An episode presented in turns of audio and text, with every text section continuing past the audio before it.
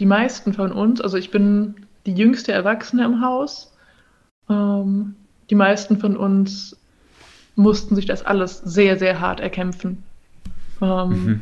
Hier wohnen Menschen, die zum Beispiel die BDSM-Szene mit aufgebaut haben.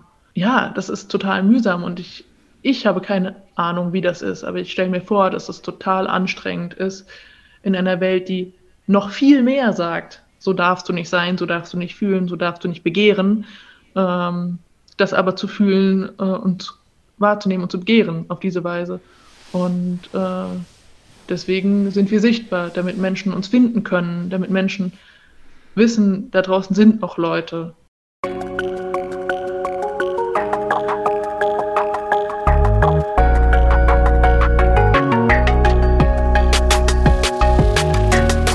Herzlich willkommen zu einer neuen Folge von Somewhere Over the Hay Bale. Ich bin Fabian und porträtiere in diesem Podcast queere Menschen, die auf dem Land groß geworden sind oder im ländlichen Raum leben.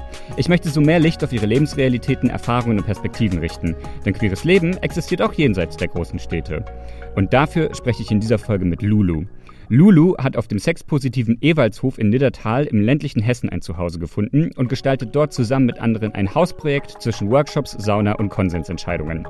Sex Education und Educational Sex bilden dabei eine Grundlage des wertebasierten Zusammenlebens der Gemeinschaft. Zwar sind die Kontakte ins Dorf überschaubar, aber der Ewaldshof hat sich über die Jahre ein Netzwerk an SupporterInnen gebildet und hat offene Türen für selbstorganisierte Gruppen, queere Themen und sexpositive Veranstaltungen. Mit Lulu spreche ich deshalb über den Zufall, wie Lulu zum Bewohner des Ewaldshof wurde, welchen Wachstumsraum die BewohnerInnen füreinander halten und wie beim Sextech Hackathon Lulus Herz aufgeht. Hallo Lulu, wie schön dich zu sehen. Hi, ich freue mich. Hi. Ich freue mich auch. Lulu, danke, dass du dir ähm, die Zeit nimmst, um heute mit mir zu sprechen über dein Leben auf dem Ewaldshof in einem Ort, da muss ich gucken, das ist ein langer Ortstitel, Niddertal-Assenheim. Ja. Richtig? Ganz genau. Okay, wow. Wo liegt das ungefähr? Das liegt in Hessen, ich sag mal erweiterter Frankfurter Speckgürtel, ähm, also oberhalb von Frankfurt. Okay, damit kann ich schon ein bisschen was anfangen, tatsächlich. War ich noch nicht so häufig in der Gegend, ein paar Mal jetzt letztes Jahr. Genau, das ist ein Wohnprojekt, in dem du wohnst und ich bin schon äh, ganz gespannt, weil ihr seid ja nicht ein Wohnprojekt, was einfach nur so in sich geschlossen ist und so für sich selbst dahin brödelt, sondern schon auch so stark nach außen geht. Da möchte ich heute gerne mit dir drüber sprechen.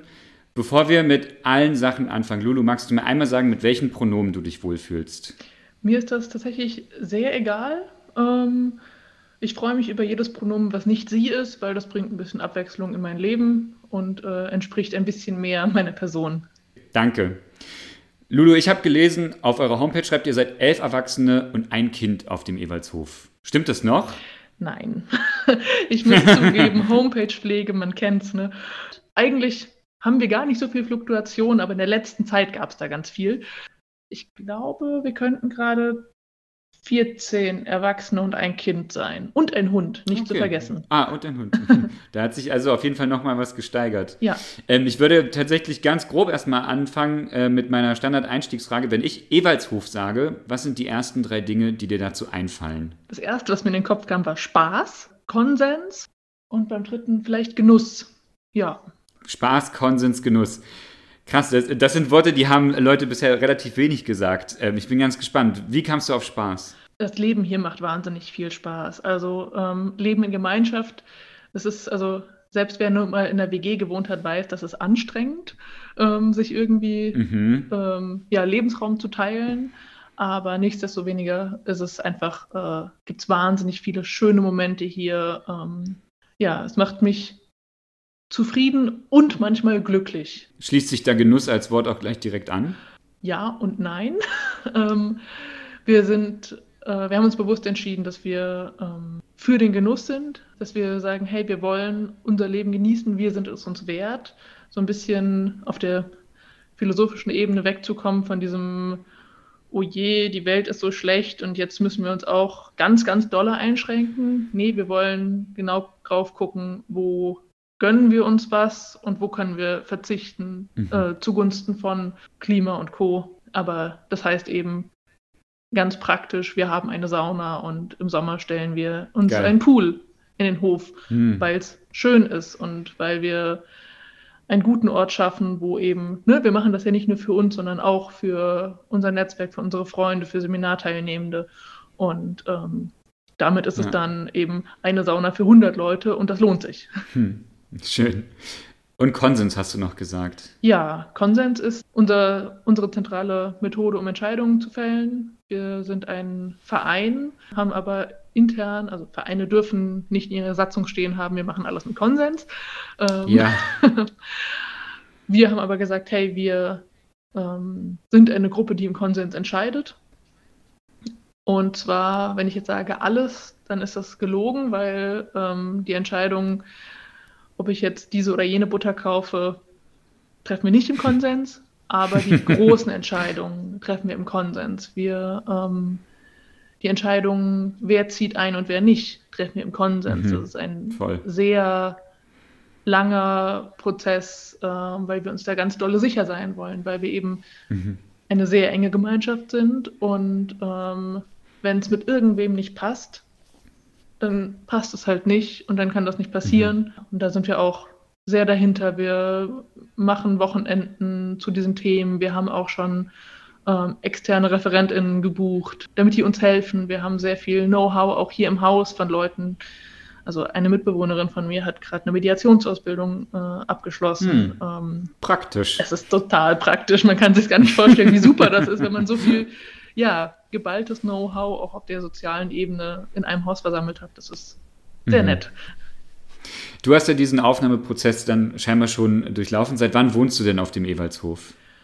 Ich wohne hier, lass mich nicht lügen. Ähm, wir haben Februar, dann seit ziemlich genau sechs Jahren.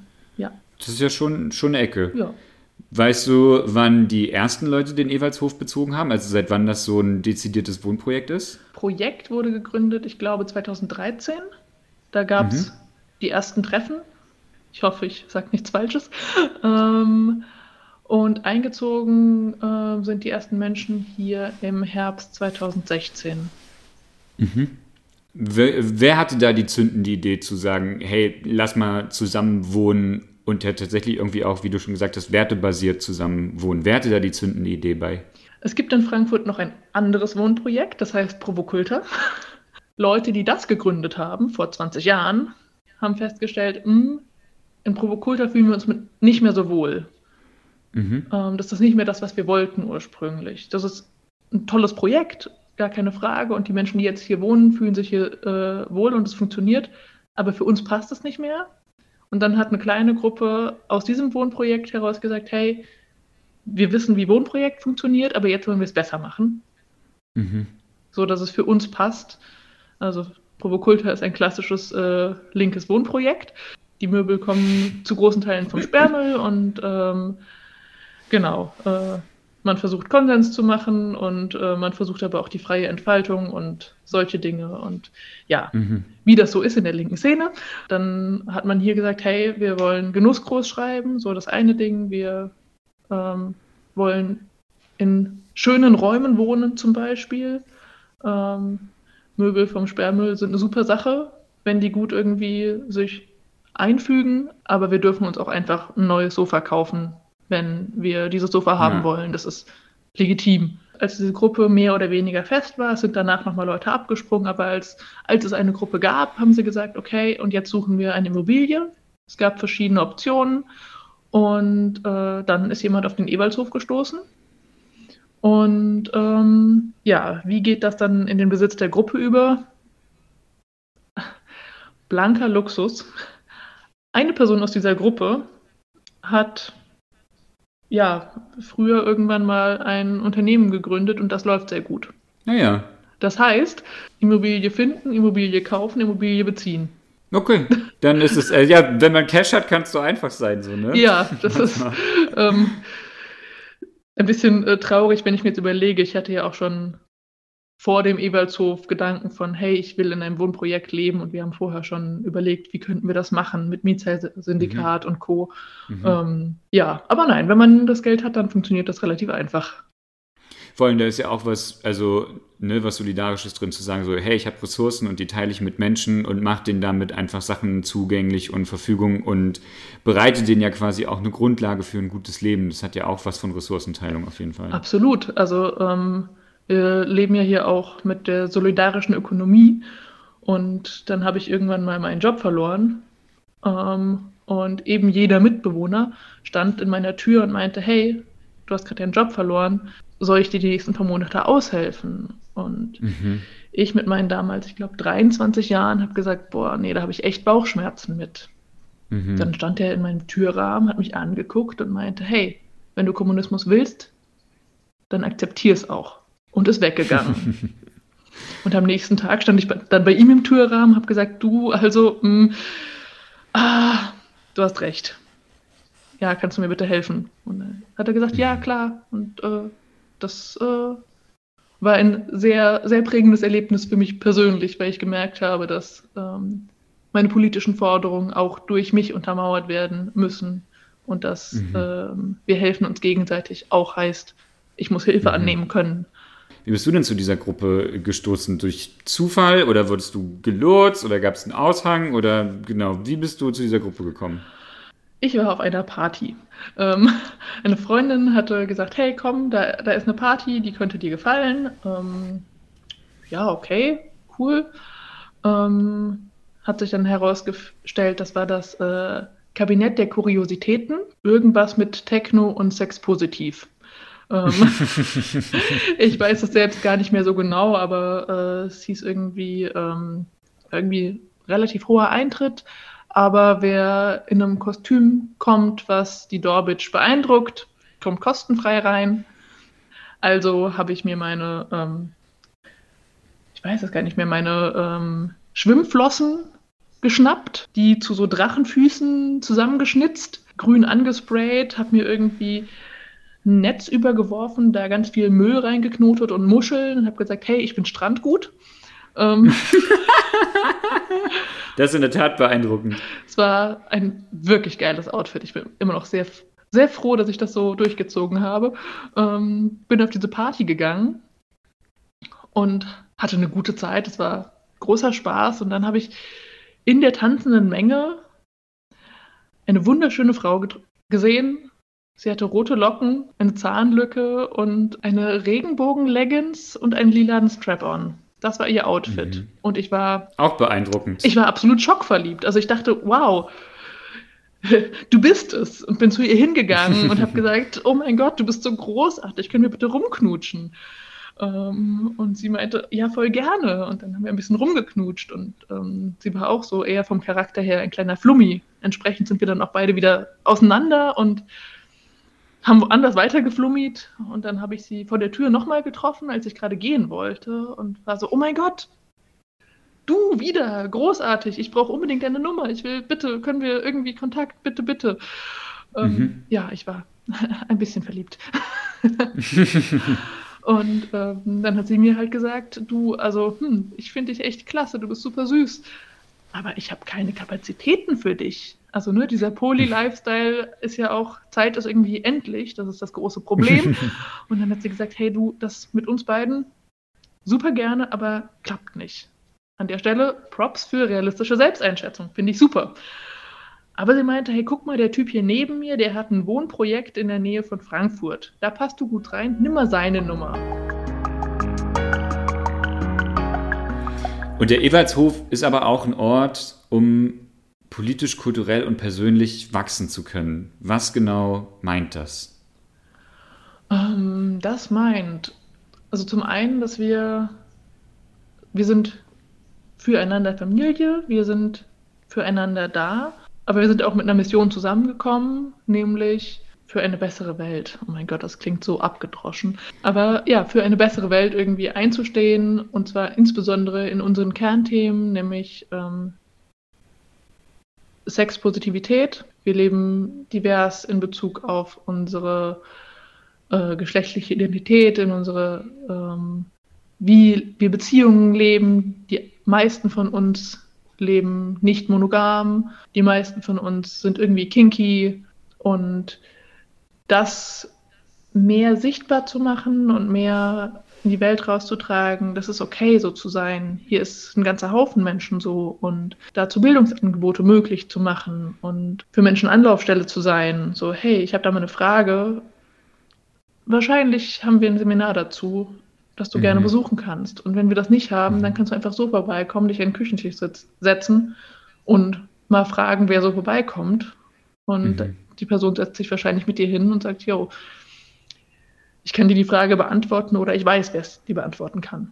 Unabhängig davon, ob Menschen jetzt poly leben oder nicht, aber tatsächlich, ich, also ich persönlich kenne nicht so viele Orte tatsächlich, die so einen Raum schaffen, wie du das gerade so skizziert hast, so, ne, mit, dass es äh, Platz gibt und eine Akzeptanz für unterschiedliche geschlechtliche Identitäten, sexuelle Orientierungen, Beziehungsformen mit einer Sauna und einem Pool. so ein bisschen klingt es wie eine gelebte Utopie, habe ich so ein bisschen das Gefühl. Ja, also bis zu dem Punkt von Spülmaschine einräumen ist es das. und dann kommt halt der Fakt dazu, dass wir Menschen sind, die zusammenleben. Und das ist schwierig und anstrengend. Ein bisschen neidisch bin ich auf die Menschen, die nicht hier wohnen. Weil. Inwiefern? Die kriegen. Also, ich habe immer den Eindruck, die kriegen das mit, was geil ist. Mhm. Und ich kriege halt alles mit. Mhm. Aber ähm, da die Rechnung für mich trotzdem unterm Strich noch sowas von dicke reicht, mhm. ähm, ist es auch nur manchmal so ein zynischer Gedanke. Ähm, aber ja, also ich glaube, für Menschen, die das erste Mal hier sind, die das erste Mal einen sexpositiven Raum erleben ähm, oder auch schon andere Räume kennen und dann hierher kommen, ähm, ist es schon mhm. ein sehr krasser Moment ein sehr krasses Erlebnis und das kriegen wir auch immer wieder zurückgespiegelt von wegen, oh mein Gott, mhm. äh, immer wenn ich vom Eberzug wegfahre, bin ich erstmal drei Tage depressiv, weil ich feststelle, die Welt da draußen ist anders. Mhm.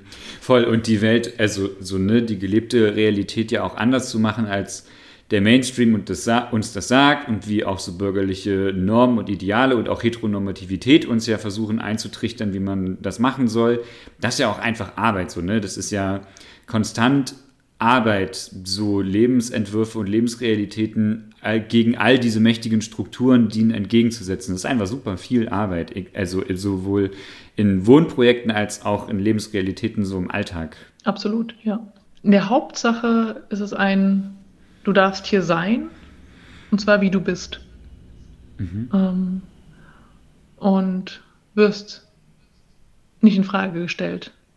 Wenn Menschen hier auftauchen und sagen, hey, mein Pronomen ist, dann kommt dazu kein blöder Spruch.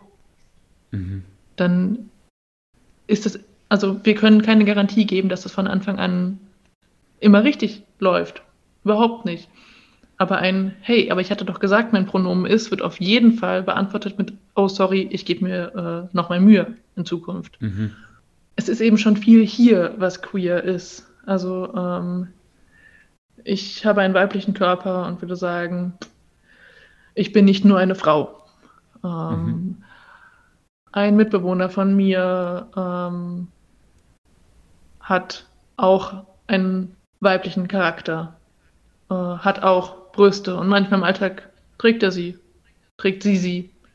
Ähm, es ist ähm, noch eine weitere Person, die jetzt jüngst eingezogen ist, ist nicht binär und damit gibt es schon mal hier eine Sichtbarkeit, damit gibt es schon mal hier einen Raum, wo man hinkommen kann mhm. und sehen kann, ja, das, das kann man so machen. Und wir haben auch ganz mhm. viele verschiedene Entwürfe, ähm, auch in Bezug auf äh, Beziehungsweisen. Äh, ich selbst würde sagen, ich bin Beziehungsanarchist.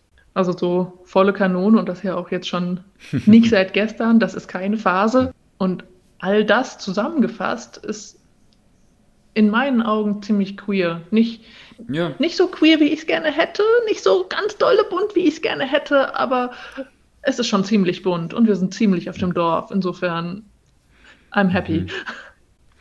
Voll, und das ist ja auch, also so, ne, der, also dieses Ding von miteinander sich ja auch entwickeln und wachsen zu können und sich selbst in seiner eigenen Lebensrealität formen und die leben zu können, das nicht mit sich alleine auszuhandeln, sondern da einen Raum zu haben, der gehalten wird, aber auch Menschen, die, mit denen ich mich ja abgleichen kann, ist ja auch eine spannende Sache, so, ne? Einfach das queer Leben in, in dem Sinne ja auch. Ja. Das hat ja auch einen Moment, Moment von Solidarität ganz krass auf jeden Fall. Absolut. Und was mir gerade noch einfällt, ähm, was mhm. mir auch total wichtig ist, in Bezug auf gelebte Sexualität, haben wir hier das Spektrum von ich bin asexuell, habe gar kein Interesse, über manchmal habe ich ein bisschen Bock auf irgendwas. Ähm, Leute, die in Fetisch, Leute, die in Kink, Leute, die äh, Vanilla mögen, ähm, bis hin zu mir, die ich sage, hey, ich bin ein krasser Macker und ich vögel einfach wahnsinnig mhm. gerne rum. Ähm, mhm. Das ist äh, alles hier vertreten. Mhm. Ähm, und das, ne, das auch als diese Bedeutung von Sexpositivität hier zu haben. Voll. So, du musst, du musst keinen Sex wollen, um sexpositiv zu sein.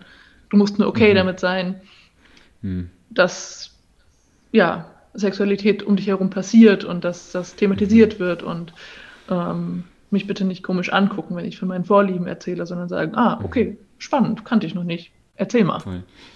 Das ist total schön, dass du das sagst.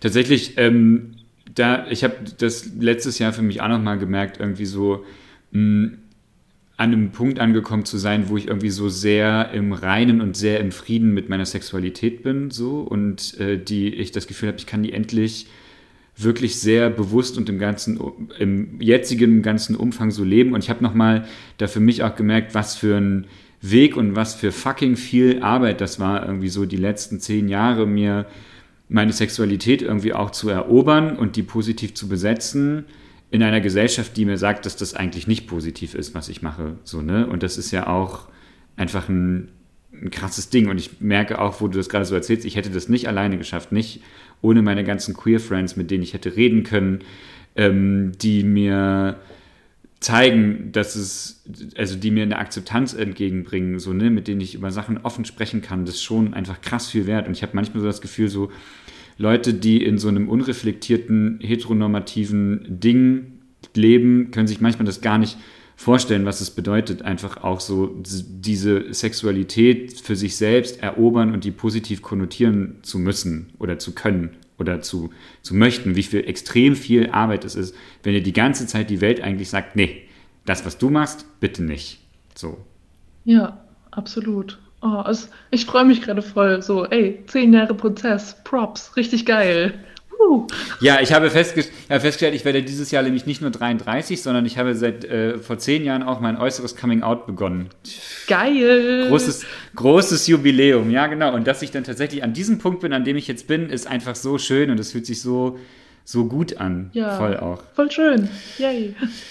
Aber danke, aber zurück zu, äh, zu dir und dem Ewaldshof. Genau, du hast jetzt schon gesagt, du bist Beziehungsanarchist, hast du dich bezeichnet. Ähm, genau, du hast gesagt, seit, also korrigiere mich, wenn ich falsch liege, du hast mir gesagt, seit elf Jahren lebst du nicht monogam. Ich muss einmal eine Verständnisfrage stellen, ist nicht monogam und poly, ist das bedeutungsgleich oder sind das unterschiedliche Konzepte? Begriffsdefinition. Ähm, möge da draußen ähm, sich im Grabe umdrehen, wer will.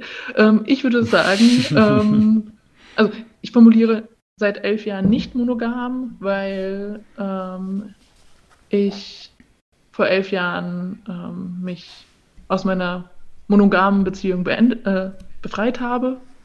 Mhm. Ähm, Was für ein kraftvolles Wort. Ja. Toll. Ach, mein Ex-Freund ist super. Ein super lieber Mensch. Oh mein Gott. Liebe Grüße. Aber ähm, Monogamie war nicht mein Konzept. Das war nicht, als mhm. äh, wir zusammenkamen und ich 14 war, habe ich gesagt, boah, nee, Monogamie, äh, ich glaube nicht, dass das gut wird. Ähm, dann habe ich ihn regelmäßig betrogen, habe mit ihm darüber gesprochen, habe gesagt, es tut mir leid, aber an der Stelle, ich wollte das und ich wollte das lieber, als es nicht zu tun. Ähm, und dann nach drei Jahren habe ich das Ganze beendet und von do dort an ähm, Konzepte ausprobiert. Das erste Wort, was mir entgegengefallen ist, war Polyamorie. Dann habe ich das genommen, ähm, habe dann aber gemerkt, auch das entspricht nicht ganz dem, was ich will. Ähm, mhm. Und habe dann ein bisschen später den Begriff Beziehungsanarchie für mich entdeckt und festgestellt, ja, das, das ist es eigentlich. Ähm, es, ist, ähm, es kommt mir darauf an, im Gespräch zu sein, äh, alles aushandelbar zu haben. Ich will bedürfnisorientiert mit meinen Menschen leben. Ich will mhm. ähm, jederzeit die Möglichkeit haben zu sagen, hey, das passt gerade nicht so gut oder das wünsche ich mir anders.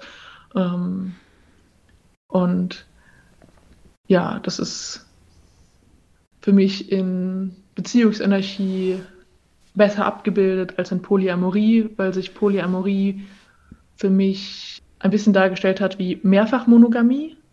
Das leben Menschen bestimmt sehr verschieden, aber in dem Szeneteil, in den ich reingekommen bin, hat sich das oft so dargestellt und das, die Polyamorie hat nicht das ganze System hinterfragt und Beziehungsenergie ist für mich ein kapitalismuskritischer Akt.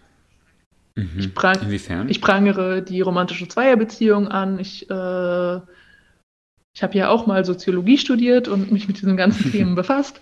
Ähm, genau, und ähm, für mich ist es ähm, ein wichtiger Akt zu sagen, hey, ich äh, leiste die Care-Arbeit, die ich leisten möchte, aber ich äh, lasse mich nicht in einem Konstrukt einfangen, in dem ich dafür verantwortlich bin, deinen defizitären Lebensstil zu stützen und deine Energiereserven aufzufüllen, was ja mhm.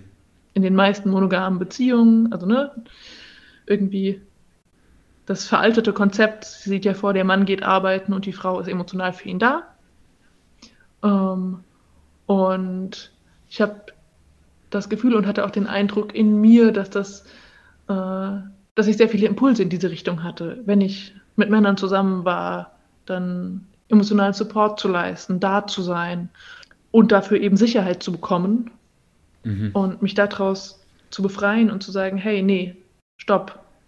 Hier bin ich, hier sind meine Gefühle und meine Bedürfnisse, für die übernehme ich Verantwortung du bist nicht verantwortlich für meine Bedürfnisse, ich bin nicht verantwortlich für deine Bedürfnisse, aber ich habe dich bös gern und ich will richtig gerne mit dir gucken, wie wir zusammen die Probleme lösen. Ich helfe mhm. dir gerne, deine Probleme zu lösen, aber es sind nicht meine. Mhm. Und umgekehrt. Mhm. Wir nennen das den äh, unsichtbaren Vertrag. Voll. Einen Vertrag miteinander einzugehen und nicht darüber zu sprechen, was steht denn auf den verschiedenen Seiten, ist halt fatal. Wenn ich sage, mhm. ich mache Beziehungsenergie, dann steht da erstmal gar nichts und wir können alles aushandeln. Wenn ich sage, ich mache mhm. Polyamorie, dann kann ich sagen, ich gehe eine Beziehung mit dir ein und dann ist schon wieder irgendwie so ein Vertrag dabei. Mhm. So, das ist ja. dieser Plot-Twist irgendwie, den ich da sehe. Du hast es ja vorhin schon gesagt und auch auf eurer Homepage, da sind ja sogar so Seminare gelistet, bei denen sich Menschen anmelden können und alles. Ihr versteckt euch ja nicht, sondern ihr geht ja so ganz bewusst auch nach außen mit eurem Projekt, mit diesen Veranstaltungen. Ihr habt eine Homepage, ihr sucht Kontakt zu Leuten vor Ort. Warum ist euch das so wichtig? Die meisten von uns, also ich bin die jüngste Erwachsene im Haus. Ähm, die meisten von uns mussten sich das alles sehr, sehr hart erkämpfen. Ähm, mhm.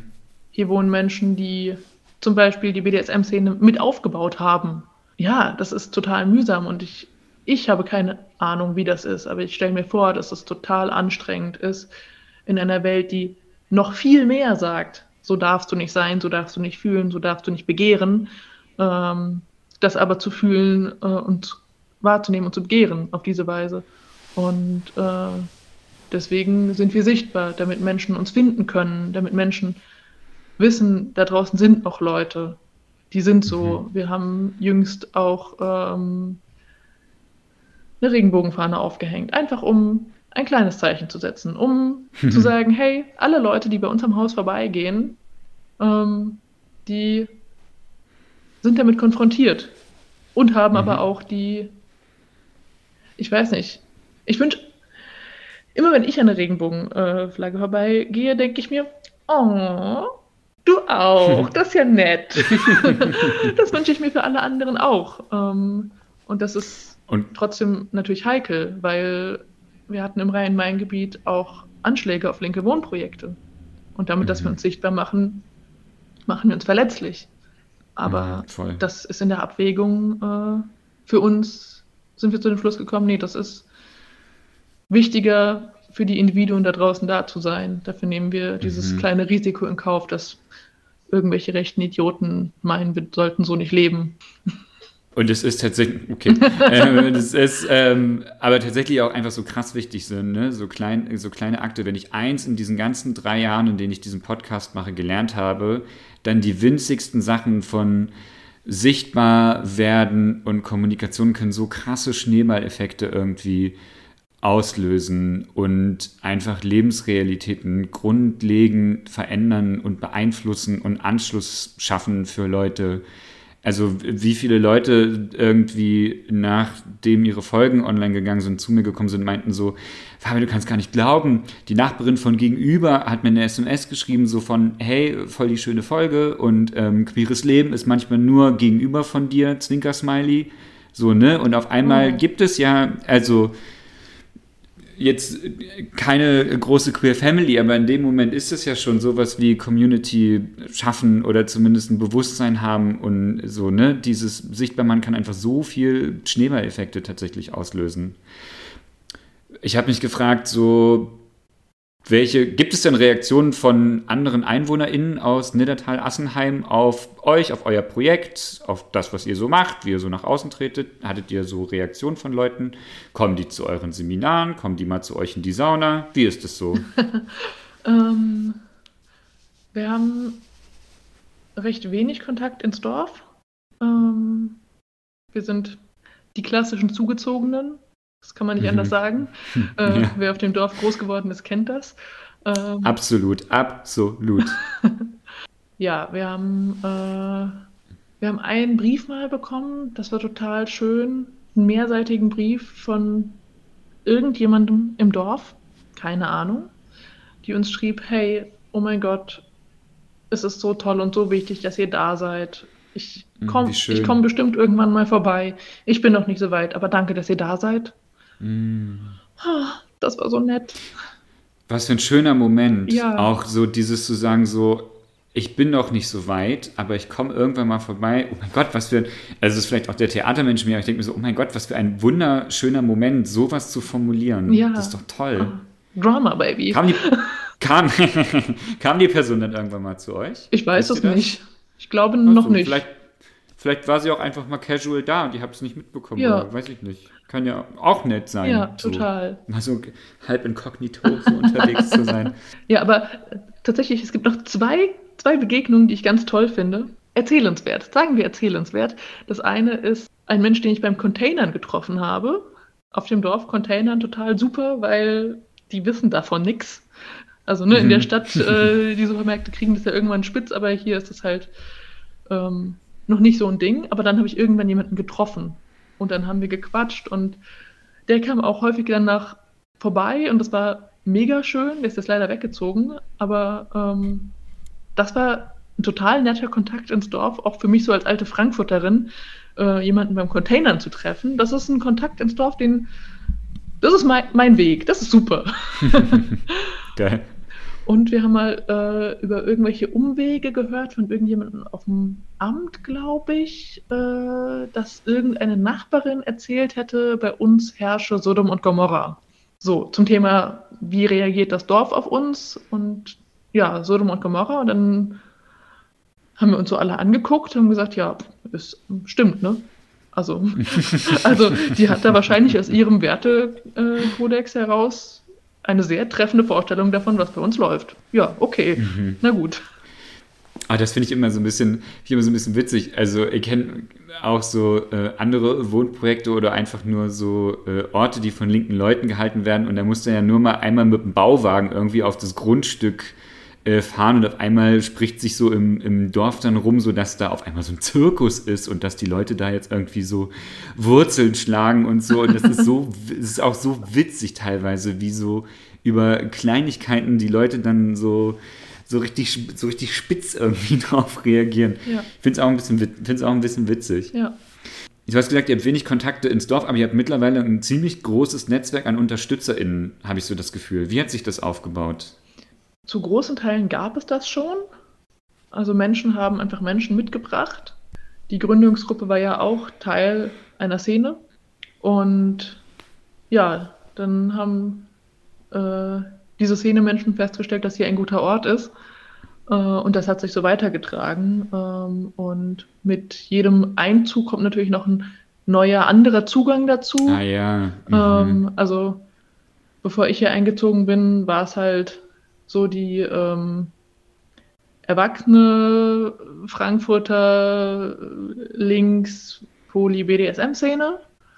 Mhm. Ähm, und dann kam ich dazu und habe gesagt, hier, Rambazamba, äh, war ja 22 und habe meine Leute mitgebracht. Und seitdem springt mhm. hier ähm, im Haus, wird gesagt, Jungvolk rum. ähm, Wie alt ist die älteste Person, die bei euch wohnt? Oh, peinliche Momente. Yay. Grob oder, ähm, oder auch, musst du auch nicht. Über 60. Okay. Über 60 und unter 65. Mhm. Ich bin noch ganz gespannt. Ich würde gerne wissen, weil ich auf eurer Homepage gesehen habe, eure Veranstaltungen für 2023 stellen, stehen schon fest. Ja.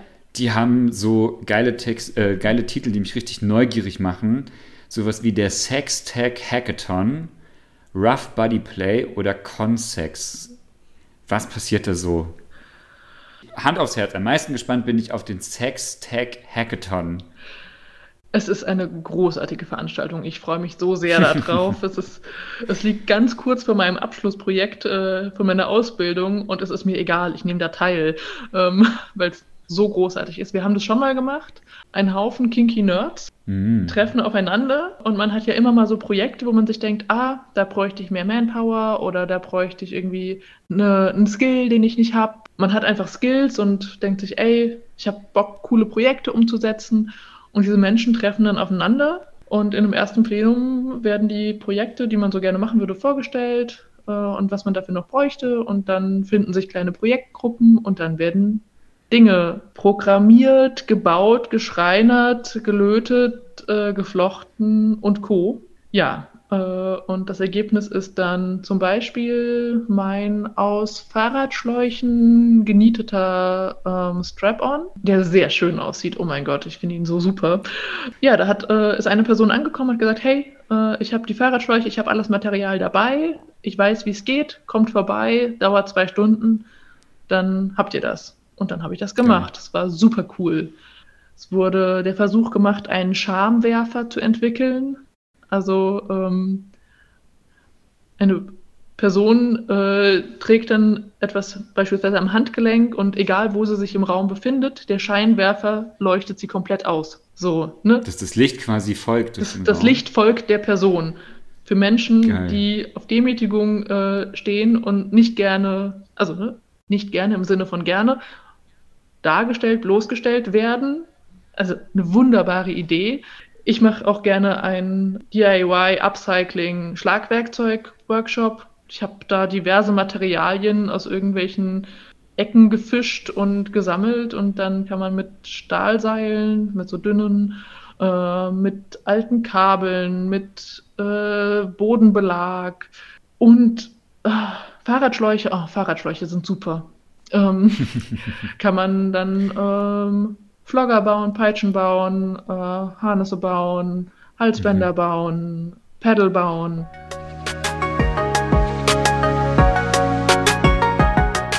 Mhm. Und ich gehe davon aus, so wie ich dich jetzt verstanden habe und so wie ich dich nach unserem kurzen Kennenlernen jetzt so einschätze, du gibst wahrscheinlich auch Tipps mit oder Hinweise zur Handhabung. Also so, ich sage das deshalb, weil so BDSM und Kingplay ist ja schon auch cool, wenn es nicht so, ja, ich mache das jetzt mal, los geht's, düsch, düsch, düsch, sondern schon, das ist ja auch ein Moment des Vertrauens. Also das Vertrauen ist ja das wesentliche Element da drin, so. Ja.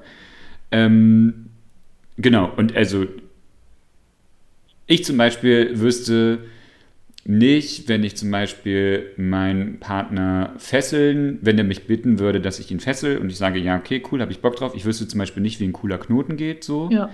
Ähm, ich wüsste zum Beispiel, dass es cool ist, eine Schere mit dabei zu haben, für den Fall, die, dass ich irgendwie sehr schnell die Seile trennen muss, aber ich wüsste zum Beispiel nicht, wie ein cooler Knoten geht. Ich wüsste zum Beispiel nicht, wenn ich jetzt ähm, so zum Beispiel mir eine Peitsche baue, so welche Stellen sind vielleicht cooler, die zu bearbeiten und welche Stellen müssten auf jeden Fall ausgelassen. Weißt du so, was ich ja, meine? Ja, total. So, also die ethische Verwendung von diesen ganzen Spielzeugen auch. Gibst du da auch mit Tipp, Tipps? Klingt so ich wollte nicht Gebrauchsanweisungen sagen, das klingt so, das klingt so, so, ähm, so direktiv, aber gibst du da auch dann gleich so Tipps und Hinweise mit? Ähm, immer. Nicht nur in diesen Workshops. Eigentlich, eigentlich meine allerliebste Lieblingsbeschäftigung ist mit Menschen darüber sprechen, was könnte man machen. Äh, hm. Educational Sex und Sex Education. Ähm, mein Lieblingsworkshop aus, ne, wenn ich so in meinen kleinen äh, Workshop-Koffer reingucke, was ich so spontan einfach halten kann. Mein Lieblingsworkshop ist How to How. Geiler Titel. Auch weil ich Wortspiele mag, sehr mag, ähm, aber auch weil es einfach, ich finde es so wichtig, so essentiell, es macht so viel Spaß, da eine Gruppe Leute sitzen zu haben und zu sagen, hey, guck mal, ihr könnt euch jetzt alle aus der Mitte was rausnehmen und könnt das erstmal auf dem mhm. eigenen Unterarm probieren, auf dem eigenen Oberschenkel probieren Mhm. Und dann mhm. ähm, so drüber zu sprechen, hey, was ist eigentlich Schmerz? Was passiert eigentlich im Hirn bei einer gewissen äh, Schmerzreizung? Ähm, was will man eigentlich? Was kann man von Schmerz wollen? Ist es Mittel zum Zweck, um irgendwie Unterwerfung zu erzielen? Oder geht es wirklich um den äh, um die Body Sensation? Geht es um den Schmerz mhm. selbst? Mhm. Ähm, Spannend. Das sind ja, ja alles Parameter, die man irgendwie für sich mhm. nicht klar haben muss, aber auf dem Schirm haben muss, dass die zur Debatte mhm. stehen. Absolut. Ja. Ähm, und ja, also ich gebe sehr gerne diesen Workshop und äh, ich bin eigentlich auch, ich gehe offen genug damit um, dass Menschen regelmäßig auf mich zukommen und sagen, hier, sag mal, kannst du mal, sag doch mal, wie ist denn das und überhaupt? Ähm, mhm. Oder hey, ich habe da irgendwie, ähm, ich habe da jemanden kennengelernt und das ist voll supi und wir würden gerne in diese Richtung gehen. Kannst du mal mit dabei sein und mal zeigen, was so geht? Und dann sage ich, mhm. oh, voll gerne, oh mein Gott, voll lieb, voll süß, voll schön, dass ihr mir dieses Vertrauen schenkt und dann machen wir das. Ja. Nice. Zum Abschluss, nach allem, was du so gesagt hast, so ne, mit diesem nach außen kommunizieren, offen sein, die Welt besser machen wollen, Sex Education, Educational Sex, wenn Menschen jetzt sich denken, geil, Ewaldshof, voll mein Ding, oder ich bin neugierig oder ich möchte Kontakt zu euch aufnehmen, aber ich bin noch nicht so weit, diesen Move gibt es ja auch. Ja. Wie können Menschen mit euch in Kontakt treten oder sich bei euch einbringen? Ähm, was immer ähm, cool ist, sind unsere Putz- und Flicktage. Mhm. Weil, wie schon gesagt, äh, so ein Haus ist groß und äh, braucht irgendwie Pflege und Zuwendung. Äh, dafür machen wir mindestens viermal im Jahr, glaube ich. Ach, Daten sind schwierig. Ähm, das ist ja okay. Machen wir Putz- und Flicktage, nicht wundern, das heißt abgekürzt Pufft. ähm, und ja, da kann man einfach niederschwellig vorbeikommen. Ähm, man kann ähm, sagen, hey, ich bin gut darin, Autos zu putzen und zu waschen. Ich kümmere mich jetzt einmal um alle Autos. Ähm, wir haben aber auch Aufgaben vorbereitet. Ähm, ja, der Hof muss winterfest gemacht werden, mhm. ähm, alles muss eingesammelt werden, die Pflanzen müssen irgendwie gerettet werden, solche Sachen. Ähm, Laubfegen, ähm, jemand müsste sich mal drum kümmern, die Heizungssteuerung zu programmieren. Du hast einen Skill in der Sache, voll cool, mach doch das. Ähm, ja, da kann man vorbeikommen und einfach mitarbeiten oder auch nicht mitarbeiten. Man kann auch sagen, hey, ich komme vorbei und äh, setze mich auf die Terrasse und schaue den anderen beim Arbeiten zu, weil ich einfach Bock habe, irgendwie Kontakt zur Community aufzubauen. Mhm. Ähm, das ist auch völlig fein. Wichtig ist, dass wir zusammenkommen und die Leute, die arbeiten wollen, können arbeiten und die anderen nicht. Dann haben wir ein gemeinsames Essen ähm, und ja, von da an bleiben eigentlich fast alle hängen und kommen zu irgendwas anderem. Also. Schön. Ja. Danke. Danke für äh, diese ganzen Sachen, die du mit mir geteilt hast. Voll spannend. Ich bin ähm, ganz inspiriert und, auch, und auch beseelt davon. Also so beseelt davon, so. Ich mag das immer zu sehen ähm, bei Menschen, wenn sie für etwas brennen, wenn sie eine Leidenschaft für was haben, wenn, sie, wenn ich merke, ihnen ist wirklich etwas wichtig, egal was das ist. Ich mag das. Das sind Momente, die ich sehr gerne mag in Begegnungen. Ja.